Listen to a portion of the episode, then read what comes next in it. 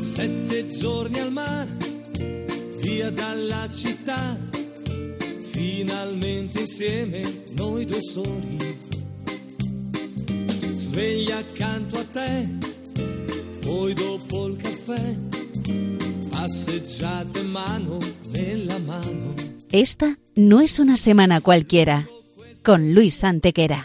Ricche di magia, ogni posto è buono per un bacio.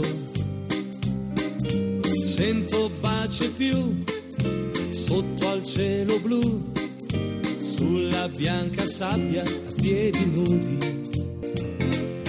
Bella come sei, dolce quando vuoi, con la bronzatura che ti dona più che mai. Non aver paura,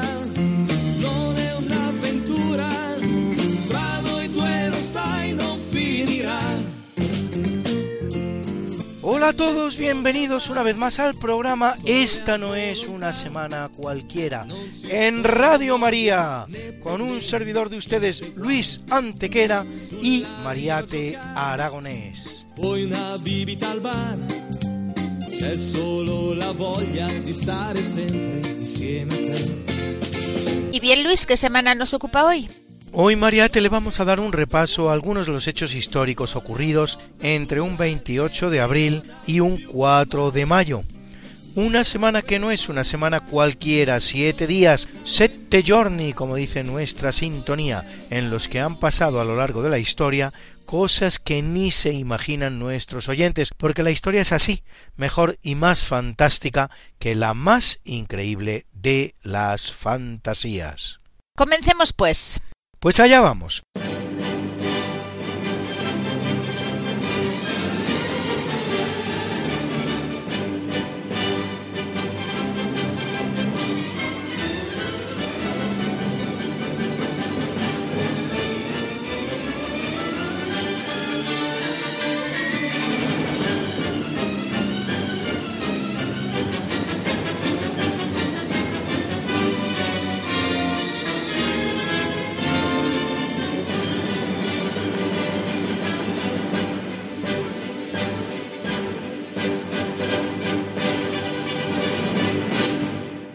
En 326 Santa Elena de Constantinopla, madre del emperador Constantino, informa del hallazgo de la cruz de madera en la que murió Jesucristo, la que en adelante será llamada Vera Cruz, la cruz verdadera. Los arqueólogos helenenses encuentran al pie de la muralla de Jerusalén tres cruces que identifican con las de la noche del Gólgota. Para saber cuál es la de Jesucristo, tienden sobre la primera a un enfermo, no cura. Lo depositan luego sobre la segunda, sigue sin curar. Lo depositan por fin sobre la tercera y sana milagrosamente. Esa es. Así se determinó cuál era la Vera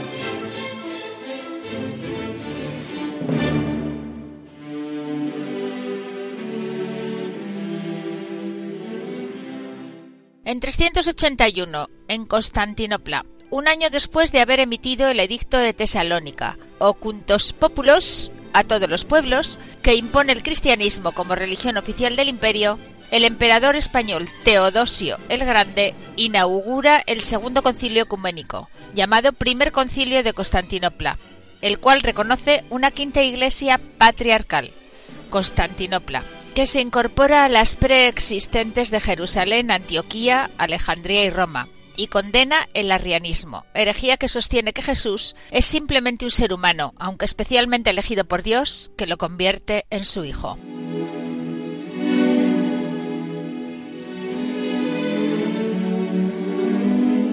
En 1045 Giovanni Gracciano Pierleoni, más conocido como Gregorio VI, es elegido centésimo cuadragésimo octavo Papa de la Iglesia Católica, que lo es apenas un año y medio. Corren los tiempos duros del llamado siglo de hierro o siglo de plomo de la Iglesia, en los que simonismo o compra de cargos, nepotismo o colocación de parientes en los puestos eclesiásticos, pecado y corrupción se sientan en la silla de Pedro. Gregorio era de hecho el tercer papa nombrado ese año, los tres vivos, y terminará sus días desterrado, tras ser obligado a abdicar por el emperador Enrique III, que lo hace al amparo del llamado Privilegium Otonis, el cual establece que la elección papal sólo se haría con el acuerdo del emperador.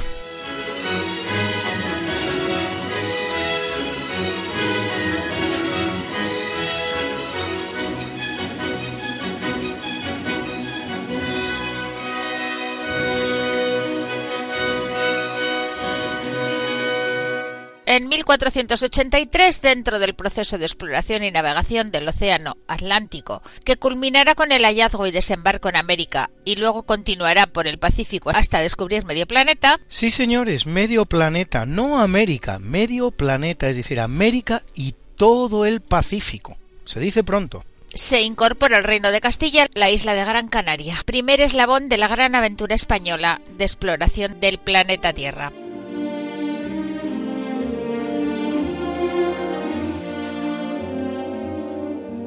Por cierto, Mariate, ¿se llaman las Canarias así por haber muchos de esos preciosos pajaritos llamados canarios o son los canarios los que se llaman así por provenir de las Islas Canarias? No, Luis, lo segundo, si las Islas Canarias se llaman así, no es por haber en ellas muchos canarios, sino por haber en ellas muchos perros. En otras palabras, muchos canes y de canes Canarias, una denominación, Luis, por cierto, que debemos al historiador romano Plinio el Viejo, que es también el que las llama por primera vez Islas Afortunadas, Fortunate Insule. Interesante, ¿verdad?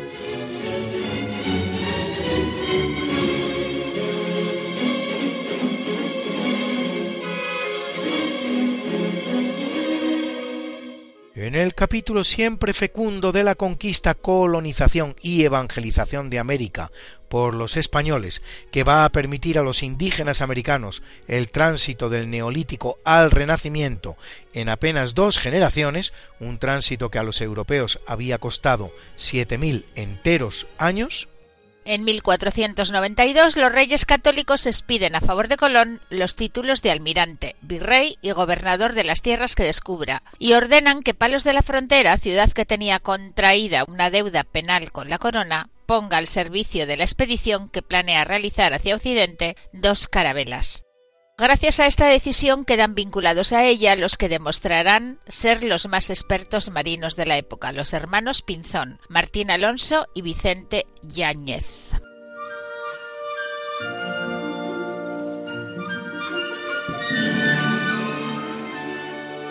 En 1493, en Roma, el Papa Alejandro VI emite la bula Intercetera, que delimita la zona de descubrimientos que corresponde a cada una de las dos potencias del momento, España y Portugal. Haciendo posible todos ellos y muchos más tres siglos de pax hispana sin precedentes en la historia americana, la cual, una vez que España abandone el escenario, conocerá más de dos centenares de conflictos, tanto civiles como entre vecinos.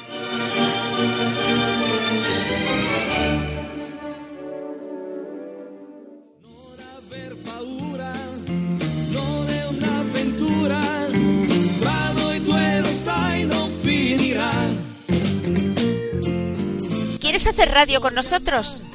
Si conoces algún suceso histórico que te parezca particularmente interesante y quieres compartirlo en nuestro programa, no dejes de hacerlo.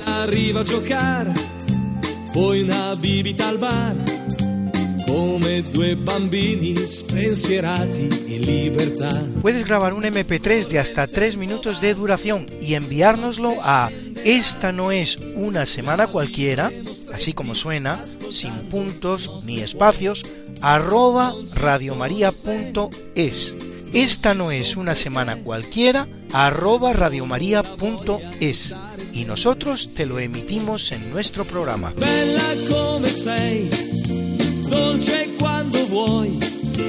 Con la dona. Recuerda, grabas un MP3 de 3 minutos de duración máxima con un evento histórico que te parezca interesante, nos lo envías a esta no es una semana cualquiera, arroba radiomaria.es y te lo publicamos en la radio.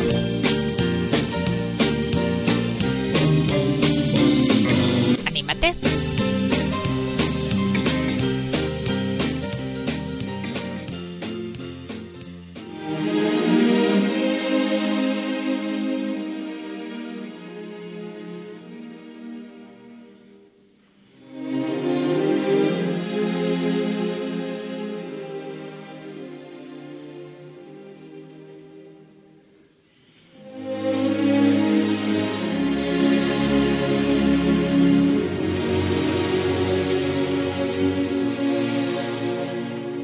En 1611, con el nombre de Colegio de Nuestra Señora del Santísimo Rosario, los españoles fundan lo que no sólo es la primera universidad de Filipinas, sino también la primera universidad de toda Asia. Obra del dominico Miguel de Benavides, tercer arzobispo de Manila.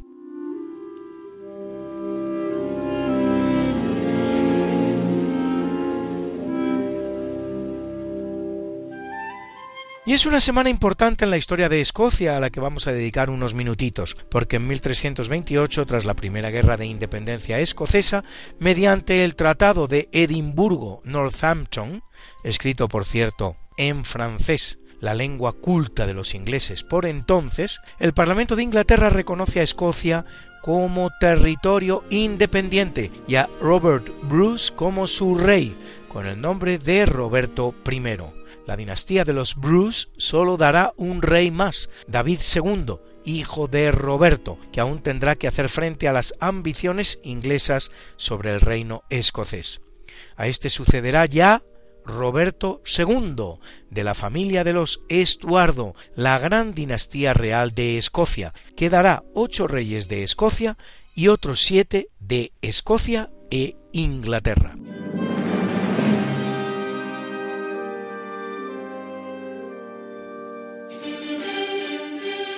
Sí, Luis, porque en 1603 se produce la unión de la corona inglesa y la corona escocesa en la persona del escocés Jacobo VI de Escocia y primero de Inglaterra, hijo de María de Estuardo, reina de Escocia, la que Isabel I de Inglaterra manda decapitar, pero en la que no obstante recaen los derechos a la corona inglesa, desde Enrique VII de Inglaterra a través de su hija Margaret, hermana de Enrique VIII. Esto es el uxoricida, el que manda matar a dos de sus mujeres y deja morir a una tercera. Casada con Jacobo IV de Escocia.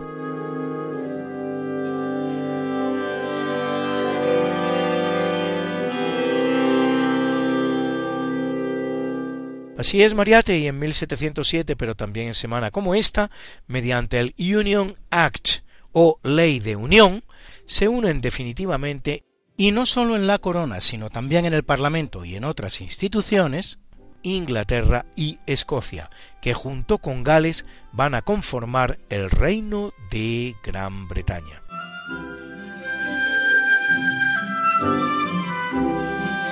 Si te parece, Luis, llegados a este punto podemos avanzar un poco más en la historia, porque en 1800 una nueva Union Act se extiende a Irlanda y consagra el llamado Reino Unido de Gran Bretaña e Irlanda, que básicamente es la que sigue vigente, aunque en 1929 una parte de Irlanda se independice del Reino Unido. Así es, Mariate, pero aún permanece y tal es la situación actual Irlanda del Norte, también conocido como Ulster nombre que deriva de las tribus Ulait que una vez poblaron esta parte de la isla irlandesa, término que a veces se puede encontrar latinizado como Ultonia, Ulster o Ultonia.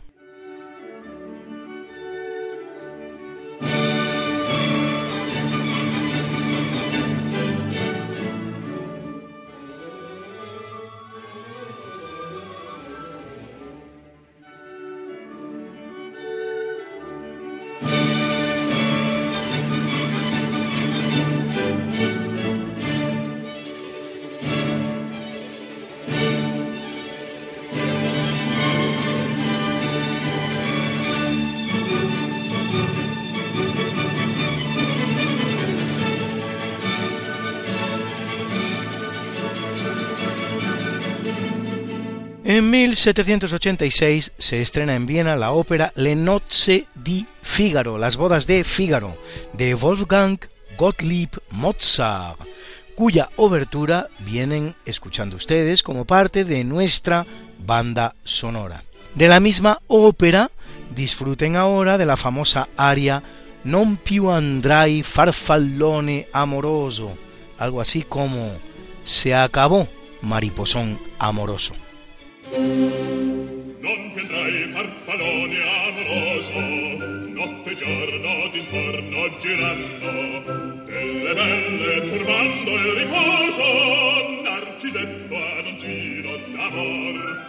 Delle belle turbando il riposo, narcisetto adoncino d'amor.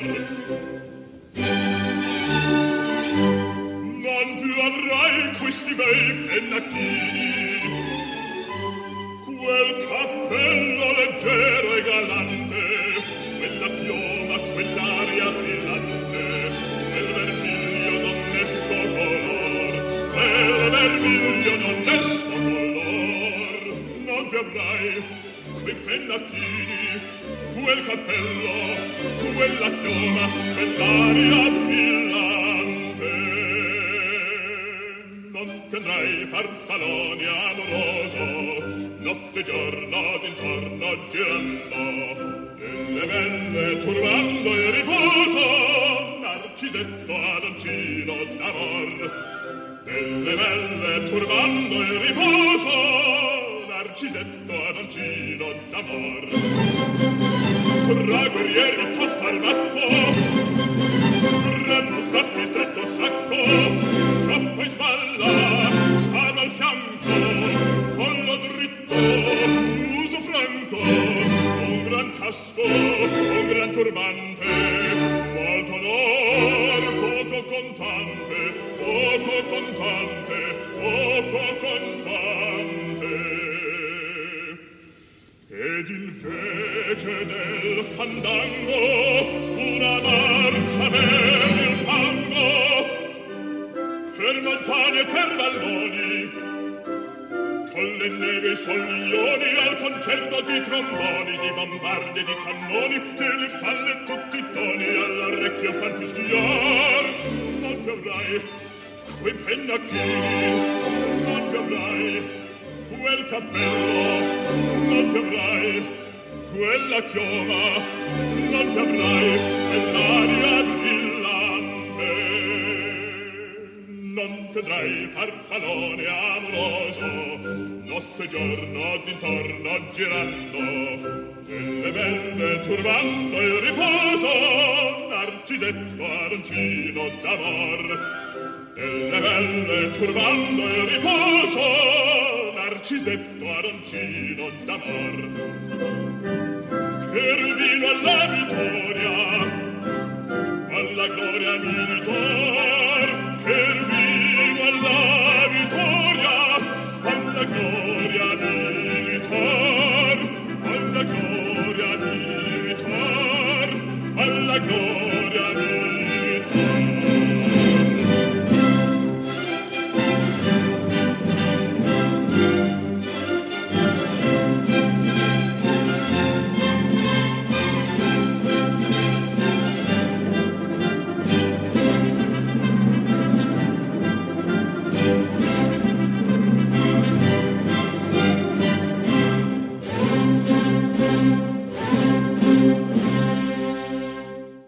En 1803, siendo su presidente Thomas Jefferson, los Estados Unidos compran el gigantesco territorio de Luisiana a Francia por 15 millones de dólares, lo que va a permitir la expansión de las originarias 13 colonias hacia el oeste.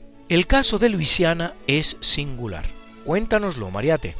Originariamente francés, en 1763, al terminar la Guerra de los Siete Años, Francia se lo cede a España, su aliado en dicha guerra, y luego, en 1800, en el marco de las alianzas y guerras napoleónicas, mediante el Tratado de San Ildefonso, mantenido secreto dos años, hasta el punto de que ni Godoy válido del rey, lo conocía, se lo compra por el mismo precio que luego obtendrá de los Estados Unidos. Es decir, que entre 1763 y 1800 la Luisiana es española, momento en el cual, unida al resto de las posesiones españolas en el virreinato de Nueva España, bastante más de dos tercios del territorio hoy estadounidense es español.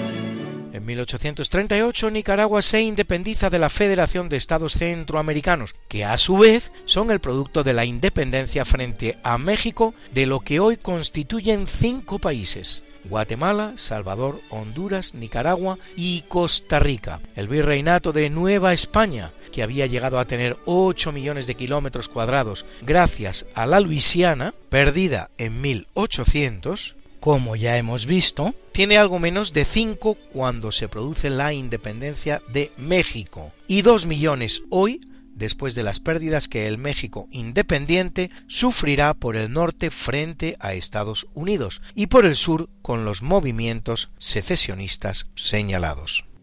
A los efectos, Luis tampoco está de más recordar que el sanguinario imperio azteca a duras penas alcanzó los 300.000 kilómetros cuadrados. Dicho sea de paso para los que quieren presentar a México como el heredero de dicho imperio azteca.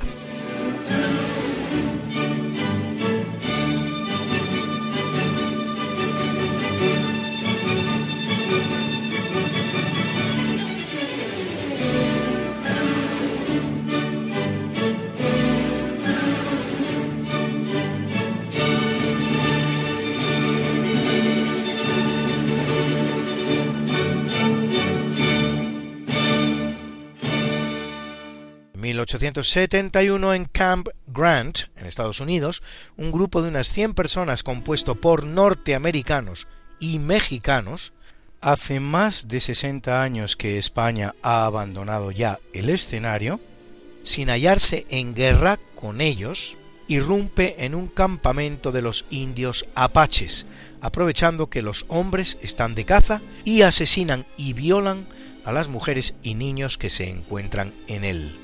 144. El general Grant se irrita ante los hechos y exige que se realice un juicio ejemplarizante, del que los autores de los hechos, sin embargo, saldrán absueltos. Estos norteamericanos por un lado, clases dominantes criollas independentistas por otro, son los que hoy día van dando lecciones y van pidiendo explicaciones a los demás sobre cómo colonizar un territorio.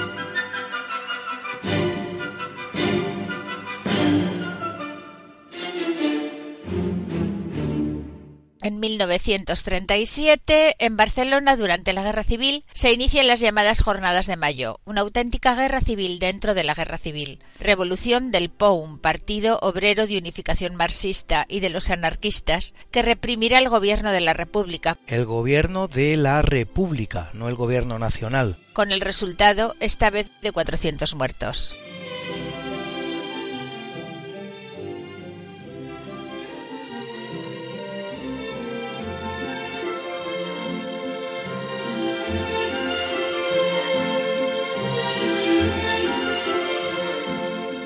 El líder del POUM que has citado, Mariate, Andrés Nin a la sazón, traductor por cierto al catalán de novelas rusas de la calidad de Ana Karenina o Crimen y Castigo, será trasladado a Madrid, a la checa de Alcalá de Henares, donde será desollado vivo por sus captores comunistas.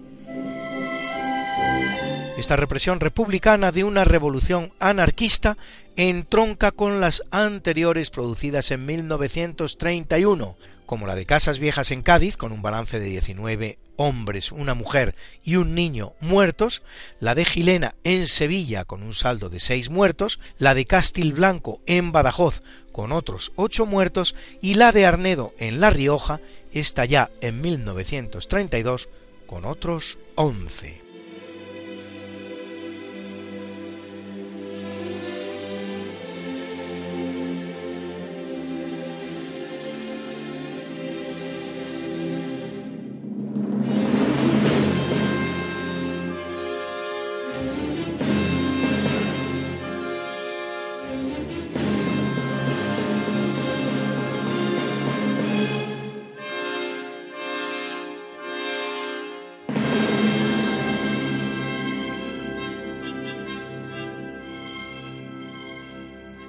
1947 entra en vigor la Constitución japonesa de la posguerra, redactada por el general norteamericano MacArthur, que convierte a Japón en una monarquía parlamentaria, recoge el sufragio universal y prohíbe a Japón hacer la guerra. Constitución aún vigente a día de hoy. La personal visión de las cosas de MacArthur, el general norteamericano que gobierna en Japón tras la derrota de este en la Segunda Guerra Mundial, y sobre todo su convicción de la importancia de la figura imperial para gobernar el imperio nipón hará que el emperador Hirohito sea exonerado de sus posibles responsabilidades durante la Segunda Guerra Mundial, que se centrarán en el general Tojo, salvando Hirohito tanto la vida como el trono, aunque habrá de renunciar públicamente, eso sí, a la condición divina que le otorgaba la tradición nipona, lo que hará en un discurso por radio que provocará el suicidio de miles de japoneses, incapaces de aceptar que su emperador, el Tenno, así llamado, no era Dios.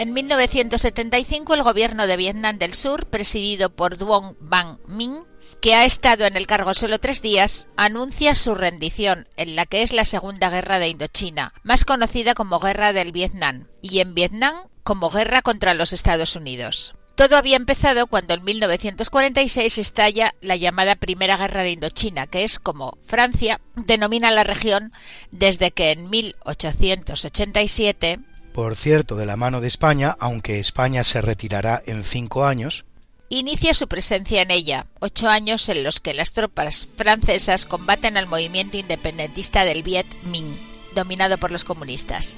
Derrotada en 1954, Francia abandona el escenario y Vietnam se separa en dos estados soberanos, Vietnam del Norte comunista y Vietnam del Sur, que no lo es.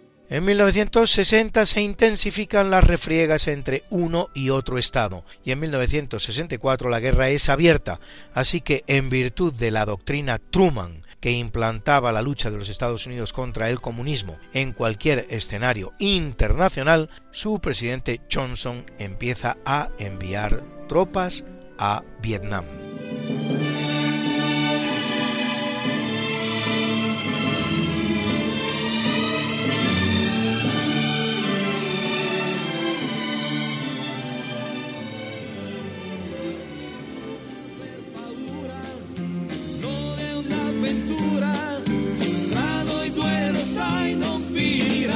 Esta no es Una semana cualquiera. con Mariate Aragonés Y Luis Antequera. la historia como es. Y no como nos gustaría que fuera.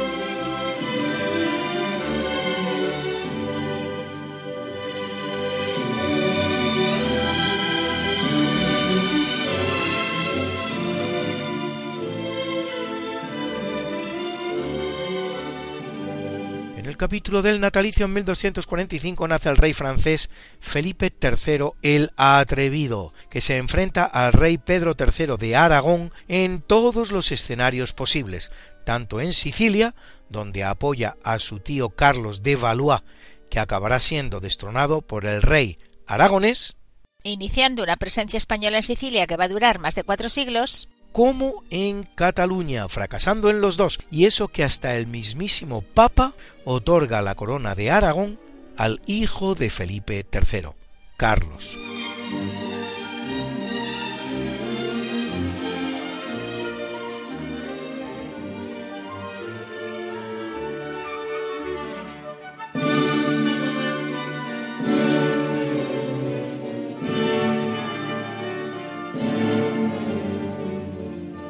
Nace en 1469 el florentino Nicolás Maquiavelo, autor de la obra El Príncipe, obra de referencia de todo político que se precie.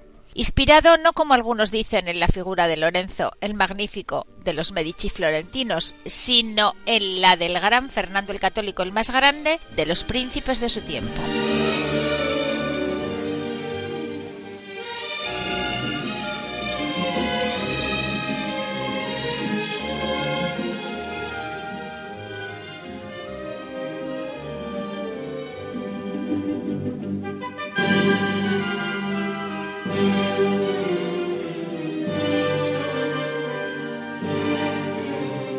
En 1769 nace Arthur Wellesley, primer duque de Wellington, que participa al lado de España en la francesada, la clase de aliado Wellington, algo más que indeseable, pues producirá en España mucha destrucción interesada, como la de la Real Fábrica de Porcelanas del Retiro, que competía con la inglesa, o la de los fuertes de la línea que pudieran ser utilizados para liberar Gibraltar, y con ellos el Hospital de Sangre de San Roque. A lo que añadir la colección de arte que se llevará de nuestro país, con grandes obras de Velázquez, hasta cuatro, Goya, Murillo, Tiziano, Rafael, etc., las cuales forman hoy la base de la gran colección del Museo Apsley en Londres. Participa también en la derrota definitiva de Napoleón en Waterloo en 1815.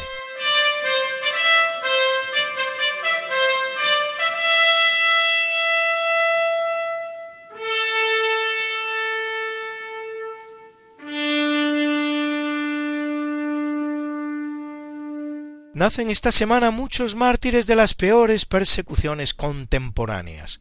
Así, en 1821 lo hace San Melchor de Quirós, obispo español de Tonquín Oriental en Vietnam, que tras ser torturado con terrible crueldad durante la persecución del emperador Tuduk, es despedazado y muerto.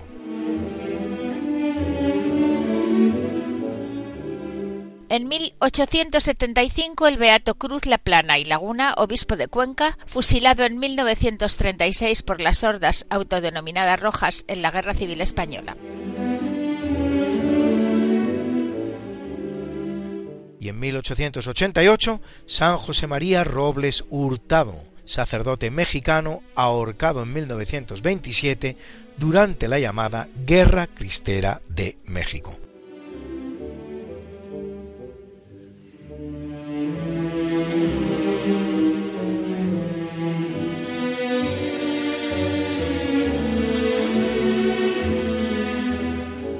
En 1883 nace Indalecio Prieto, alto dirigente del Partido Socialista Obrero Español, ministro de la Segunda República en varias ocasiones, por no decir en casi todas.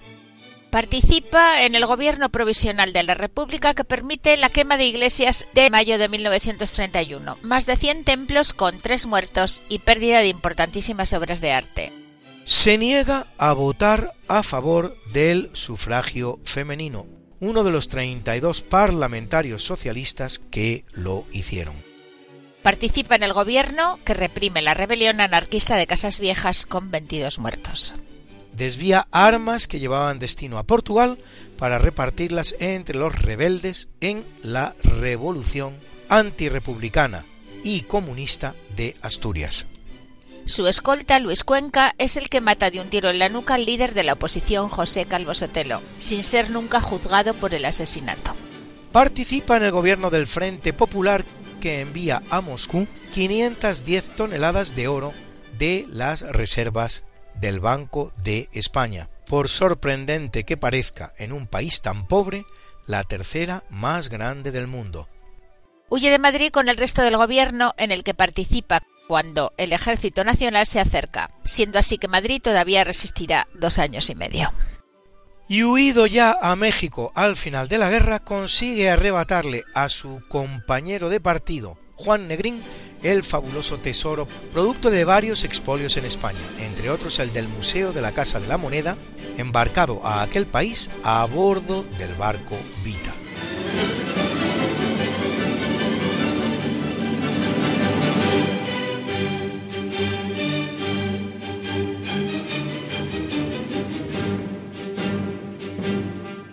En 1893 nace Joachim von Ribbentrop, ministro de Asuntos Exteriores alemán que en agosto de 1939 firma con su homónimo soviético Vyacheslav Molotov la alianza entre la Alemania nazi de Hitler y la Unión Soviética Comunista de Stalin, la cual va a estar vigente durante casi dos enteros años de la Segunda Guerra Mundial, hasta que en junio de 1941 Alemania invada Rusia sin previa declaración de guerra.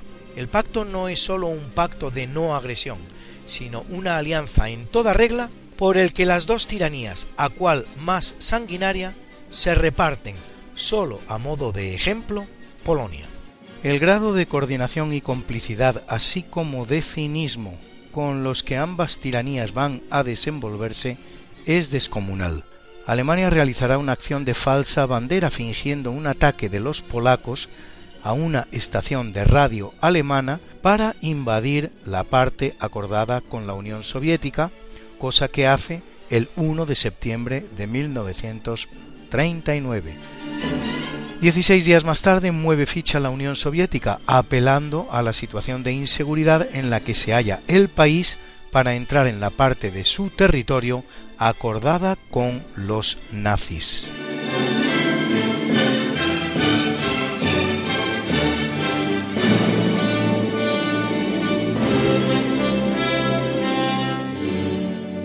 Nace en 1901 en Tokio Hirohito, emperador del Japón entre 1926 y 1989. 63 años durante los cuales Japón, en el curso de la Segunda Guerra Mundial, es víctima de dos bombas atómicas. Pierde la Segunda Guerra Mundial y el propio Hirohito habrá de reconocer en la radio que no es Dios, lo que produce el suicidio de miles de japoneses que no pueden soportar la declaración. Presidirá después el impresionante crecimiento de Japón, aupada a la condición de potencia económica de primera categoría en el mundo.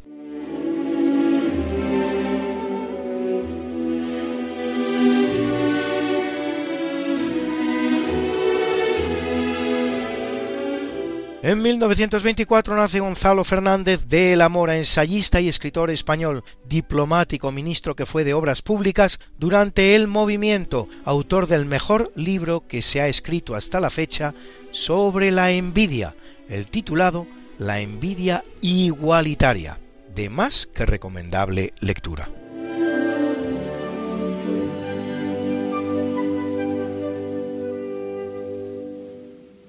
Nace en 1934 Georges Moustaki, cantautor francés de origen egipcio. Escuchen su maravilloso Lemetec, que cabe traducir como el extranjero, o más bien como el guiri.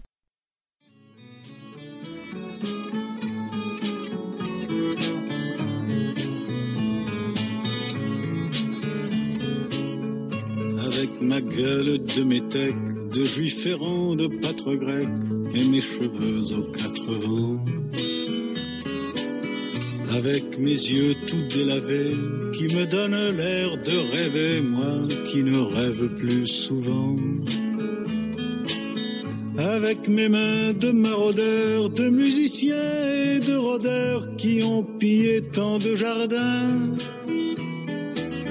Avec ma bouche qui a bu, qui a embrassé, mordu, sans jamais assouvir sa faim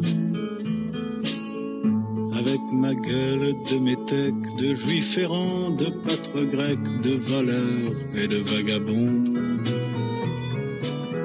Avec ma peau qui s'est frottée au soleil de tous les étés et tous ceux qui portaient jupons. Avec mon cœur qui a su faire souffrir autant qu'il a souffert sans pour cela faire d'histoire avec mon âme qui n'a plus la moindre chance de salut pour éviter le purgatoire. Avec ma gueule de métèque, de juif errant, de pâtre grec et mes cheveux aux quatre vents. Je viendrai, ma douce captive, mon âme sœur, ma source vive, je viendrai boire tes vingt ans. Et je serai prince de sang rêveur ou bien adolescent, comme il te plaira de choisir. Et nous ferons de chaque jour toute une éternité d'amour que nous vivrons à en mourir. Et nous ferons de chaque jour toute une éternité d'amour que nous vivrons en.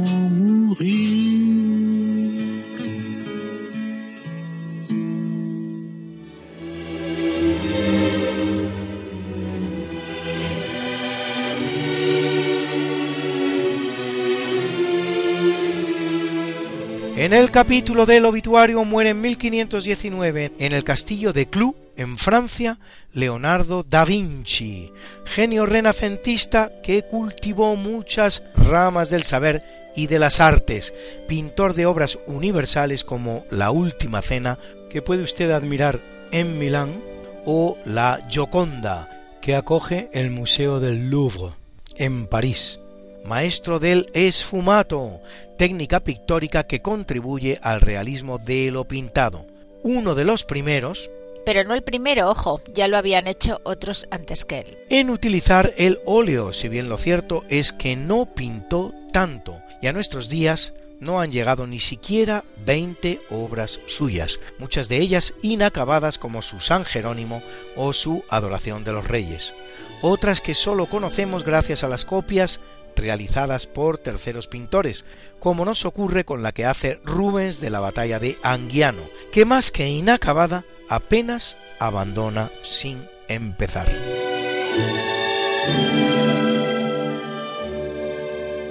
Enamorado de la ingeniería, realiza innovadores diseños, si bien son muy pocos los que de hecho funcionan.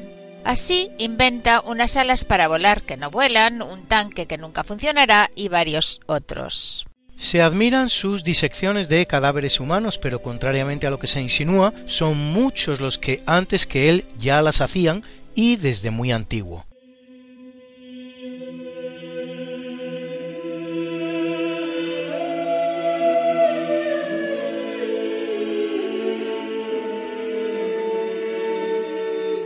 Su Gioconda hay que mantenerla en condiciones ideales de humedad porque si no se deteriora. Su última cena se halla en estado de semirruina por no haber aplicado sobre la pared técnicas adecuadas y tenía a menos hacer escultura que consideraba un arte sucio y plebeyo. Aunque algunos entusiastas le atribuyen obras como la esfera de la cúpula de la Catedral de Florencia, la escalera del Palacio de Chambord en Francia o un palacio en el Loira, la primera hay que atribuírsela más bien a Verrocchio. La segunda, para ser sinceros, no tenemos ni idea de quién la construyó. Y el tercero no llegó nunca a levantarse y lo único que existe son unos dibujitos en los que algunos quieren ver los planos de un supuesto palacio.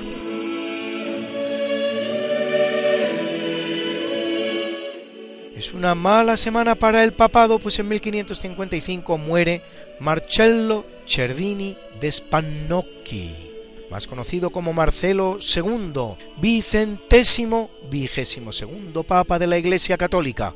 De origen humilde, su pontificado también será de humilde duración, apenas tres semanas. Para él compone Giovanni Pierluigi da Palestrina su bellísima Misa Papae Marcelli, misa para el Papa Marcelo. Pieza polifónica a seis voces a capella, es decir, sin instrumentos, utilizada de hecho en muchas misas papales de coronación, cuyo Kyrie están ustedes escuchando.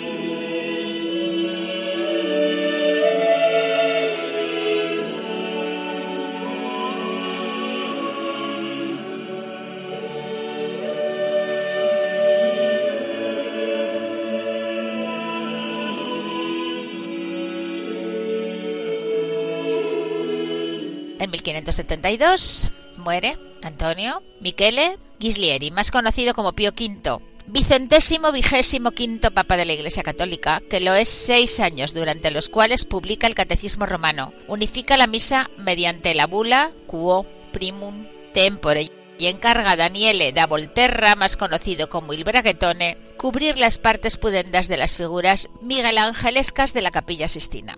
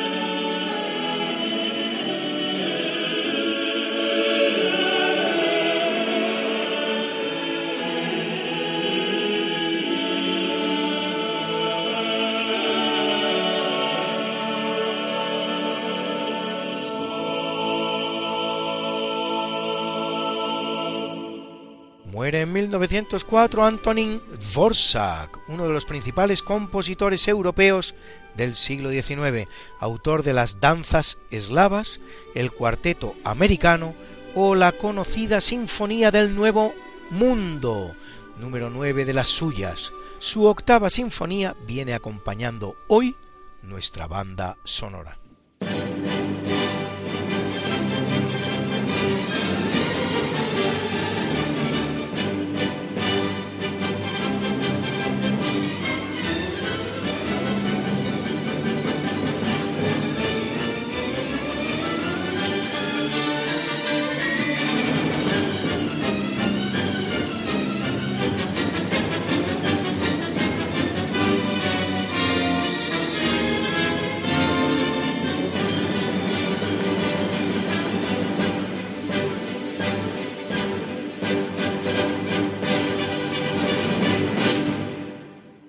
1945, tomada ya Berlín por el ejército soviético y dejando una Alemania invadida, derrotada y devastada, Adolf Hitler se suicida en su búnker ingiriendo junto a su amante Eva Braun, con la que acaba de casarse, una cápsula de cianuro y dejando instrucciones de quemar su cuerpo hasta reducirlo a cenizas. La inexistencia de restos dará lugar a todo género de especulaciones, aunque según parece quedó un mínimo vestigio de su mandíbula recuperado por los soviéticos, el cual serviría para identificarlo gracias a su historial odontológico, algo en todo caso y como poco cuestionable. Junto con ellos también se habrían suicidado el gran preboste del nazismo, Joseph Goebbels, su esposa Magda, y los seis hijos de los dos, quienes, según parece, sí pudieron ser mejor reconocidos por sus restos, al ser quemados con la poca gasolina que habría quedado después de haber quemado los de Adolf Hitler y Eva Braun. No es difícil entender la decisión del tirano alemán de hacer quemar sus restos para evitar profanaciones posteriores, ya que solo dos días antes Los que mueren en Giulino di en Italia, fusilados, son el dictador italiano Benito Mussolini y su amante Clara Petacci, que capturados por partisanos italianos fracasan en su propósito de huir a Suiza.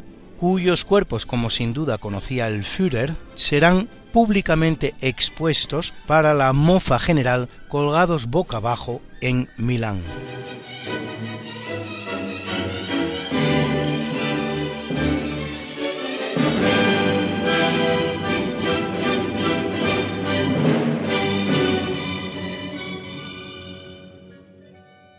Y hoy, como todas las semanas, abrimos nuestro buzón y en él nos encontramos a Juan Patarro, que nos habla de uno más de esos muchos miembros de la gran familia Habsburgo que rigió los destinos de España durante dos enteros siglos. Escuchen porque es interesante.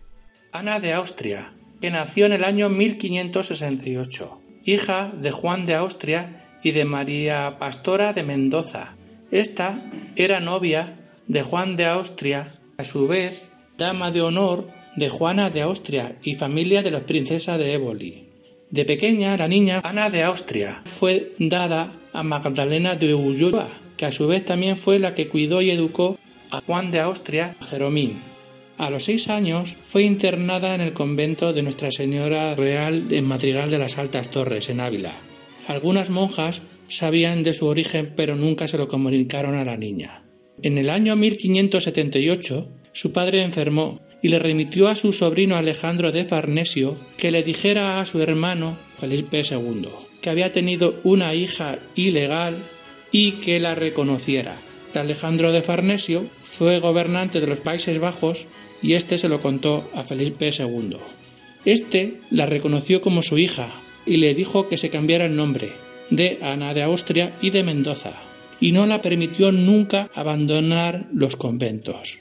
Se dedicó toda la vida a su religión, pero toda la vida fantaseaba con tener una vida fuera de lujos, de joyas, de vestidos, y luego tuvo un confesor, Fray Miguel de los Santos, que la quiso engañar. La contó mil batallas de su padre que en verdad era realidad, y le presentó a un pastelero, que le quiso hacer pasar por un rey de Portugal, Sebastián I, primo de ella, que había fallecido en la batalla de Cazalquivir en 1578. La quisieron engañar para hacerla pasar por familia y así reclamar el trono de Portugal. Cuando Felipe II descubrió todo este embrollo, les mandó decapitar y colgarlos y destrozar sus miembros por todos los sitios. Ella, que era la víctima de todo esto, el rey la mandó a otro convento, en el que estaría muchísimos años y que hasta la muerte de Felipe II, su hijo Felipe III le perdonó diciendo que había sido una víctima de todo este embrollo. Ella se fue a Santa María de las Huelgas y allí fue abadesa. Como ella fue considerada una víctima y su primo la consideraba como una hermana, cuando la muerte de Felipe III, él la dejó mucha parte de su testamento. Interesantísimo, querido Juan, una más de esas historias de la trastienda de la historia y que finalmente conforman la historia tal cual la conocemos. Fíjense ustedes que esta sobrina del rey Felipe II había sido engañada para convertirse precisamente en lo que Felipe II terminó convertido, es decir, en rey de Portugal.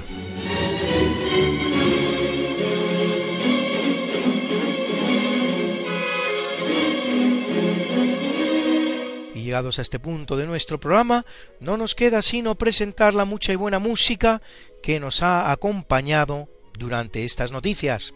Así, las bodas de Fígaro, Le nozze di Fígaro, KV 492, Wolfgang Gottlieb Mozart, interpretaba la Vina Sinfónica dirigida por Fabio Luisi, y también la bonita canción Le Metec de Georges Moustaki y la octava sinfonía de Antonin Dvorak, interpretada por la Alte Oper Frankfurt, dirigida por Manfred Honeck. Y por último, el Kyrie de la bellísima Misa Papae Marcelli, de Giovanni Pierluigi da Palestrina.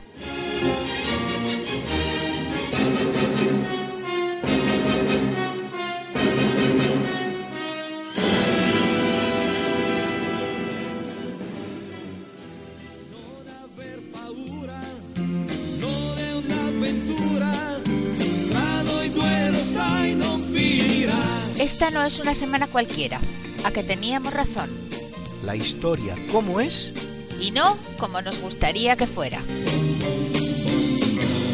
Hasta el próximo programa. Se despiden de ti, Mariate Aragonés y Luis Antequera.